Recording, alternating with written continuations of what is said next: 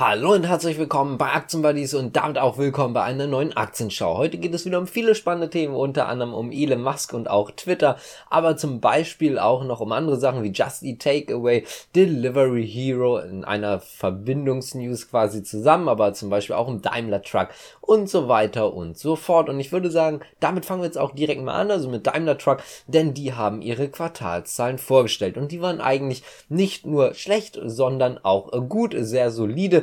Der Umsatz ist tatsächlich sehr, sehr gut gestiegen. Das EBIT dagegen etwas zusammengebrochen, aber man hat auch die Prognosen fürs laufende Jahr rausgebracht und die sind auch sehr gut. Das EBIT ist im Übrigen auch aus dem Grund zusammengebrochen um rund drei Viertel auf 414 Millionen Euro. Das hat natürlich den ganz einfachen Grund, dass man Abschreibungen vornehmen musste wegen dem Russlandgeschäft.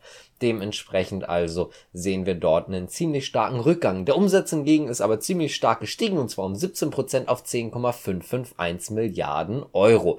Auch im Gesamtjahr stellt man sich, wie ich gerade schon erwähnt hatte, einen relativ starken Umsatz, aber auch ein gutes EBIT vor. Und zwar ist man bisher davon ausgegangen, dass man einen Umsatz erreichen wird zwischen 45,5 Milliarden und 47,5 Milliarden Euro. Jetzt geht man davon aus, dass der Umsatz zwischen 48 und 50 Milliarden Euro liegt. Das heißt also doch schon mal deutlich nach oben angepasst, die Spanne, also sehr positiv, liegt unter anderem auch an den Wechselkursen im Übrigen. Nichtsdestotrotz positive Nachricht. Das EBIT soll tatsächlich auch besser sein als bisher angenommen. Bisher ist man davon ausgegangen, dass man einen leichten Rückgang im Gegensatz zum Vorjahr hat. Jetzt geht man davon aus, dass man auf dem Vorjahresniveau bleibt. Das heißt also hier auch ebenfalls positiv. Kommen wir mal zu Just Eat Takeaway und auch Delivery Hero, denn dort gibt es eine neue Nachricht und zwar von dem Investmenthaus Brian Garnier. Die haben nämlich sich für den Kauf ausgesprochen.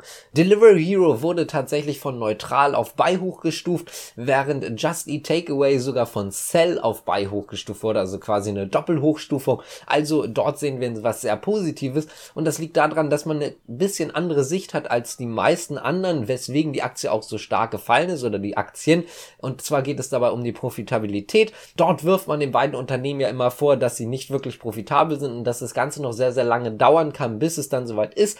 Da hat man jetzt aber drüber gesprochen und man geht selber davon aus, dass das Ganze etwas schneller dann äh, tatsächlich vonstatten gehen kann, als der Markt das erwartet. Dementsprechend positiv sieht das Ganze aus. Insgesamt traut man beiden Unternehmen im zweiten oder ab dem zweiten Halbjahr 2023 ein positives EBIT dazu bei Delivery Hero eigentlich sogar schon im zweiten Halbjahr 2022. Dort geht es aber nur um das Kerngeschäft und der Rest macht halt einfach so viel Minus, dass es dann insgesamt noch nicht so weit ist. Aber dort geht man auch einfach schlichtweg früher davon aus, als das bisher erwartet wurde oder von vielen zumindest an der Börse erwartet wird. Und genau da muss man natürlich sagen, wenn wir uns den Kurs dagegen angucken, der ist ziemlich stark abgestraft worden. Das heißt also, der Kurs passt nicht mehr ganz so zu dem, wie es dann laufen könnte. Deswegen gibt es dann auch die Kaufempfehlung. Ich würde sagen, wir springen jetzt einfach mal zu Apple. Und zwar gehen wir dort mal in so ein bisschen anderes Thema als das Standardthema, was dann Geld betrifft, sondern es geht dort ums Homeoffice. Es ist so, dass man gerne wieder möchte, dass die Leute ins Büro kommen. Man möchte dort jetzt, dass sie mindestens drei Tage ins Büro kommen. Und dagegen gibt es wohl einen relativ großen Aufstand bei Apple selber. Die Leute sind davon nicht so zufrieden oder nicht so begeistert, eher gesagt. Und das betrifft auch tatsächlich Leute aus höheren Etagen. Das heißt also, es geht da nicht nur darum, dass die normale kleine Belegschaft, jetzt mal in Anführungszeichen, das nicht so gerne möchte, sondern das geht dort wohl auch um höhere Leute, die dann auch sagen, die Flexibilität ist einfach viel besser im Homeoffice. Deswegen möchte man das Ganze eigentlich eher beibehalten oder auf freiwilliger Basis machen. Aber Apple hat entschieden, es wird diese drei Tage Bürowoche wieder geben. Die Frage ist natürlich, ob sie dort vielleicht dann nochmal zurückziehen sich selber oder ob sie dort nochmal was ändern. Aber zumindest Stand jetzt wird das Ganze so sein, wie es halt entschieden wurde. Kommen wir mal zu Rheinmetall. Und zwar geht es dabei um Slowenien. Die werden nämlich oder haben jetzt tatsächlich Fahrzeuge bestellt und zwar den Radpanzer Boxer. 45 Stück davon bei Rheinmetall und es ist so, dass die Auslieferung tatsächlich schon 2024 beginnen wird bis 2026.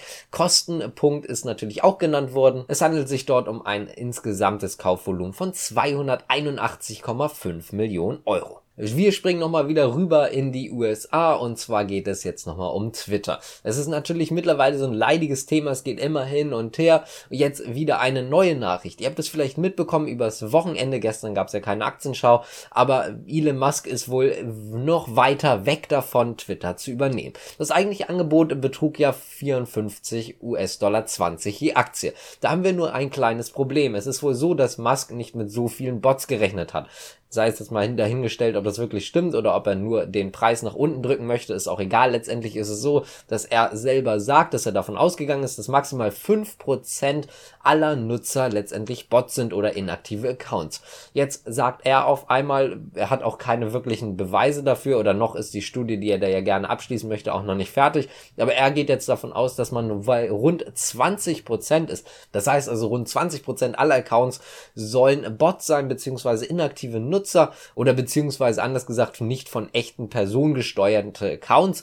Und das ist ihm natürlich viel zu viel. Deswegen hat er nochmal gesagt, dass er auch nicht mehr diese 54 US-Dollar 20 zahlen möchte. Er will auf jeden Fall, wenn überhaupt, weniger zahlen. Aber auch, ob er überhaupt zahlt, also ob das Ganze dann überhaupt äh, vonstatten geht, das ist jetzt auch ein größeres Fragezeichen oder ist jetzt auch in einer größeren Waagschale noch. Das Problem ist wohl einfach, dass er damit äh, laut eigenen Aussagen zumindest nicht gerechnet hat und deswegen einfach schlichtweg schlichtweg nicht mehr ganz so begeistert ist, weil natürlich sich die Situation für ihn dann geändert hat in dem Sinne, weil man natürlich einfach mit weniger echten aktiven Nutzer auch weniger verdienen kann. Das ist also so ein kleines Problem. Außerdem gibt es noch die Gerüchte, dass dadurch, dass Tesla sehr, sehr stark gefallen ist, dass er für die Finanzierung auch noch mehr Tesla-Aktien verkaufen müsste und das soll ihm wohl auch nicht so gut gefallen. Das soll wohl auch ein weiterer Grund sein, warum er wohl nicht mehr den vollen Preis zahlen möchte. Außerdem muss man natürlich sagen, der Tech-Markt ist ziemlich unter Druck gekommen. Und damit kommen wir zur letzten Nachricht und zwar kommt die von Netflix. Es ist so, dass man bei Netflix ja schon öfters darüber gesprochen hat, dass es eventuell ein neues Abo-Modell geben soll.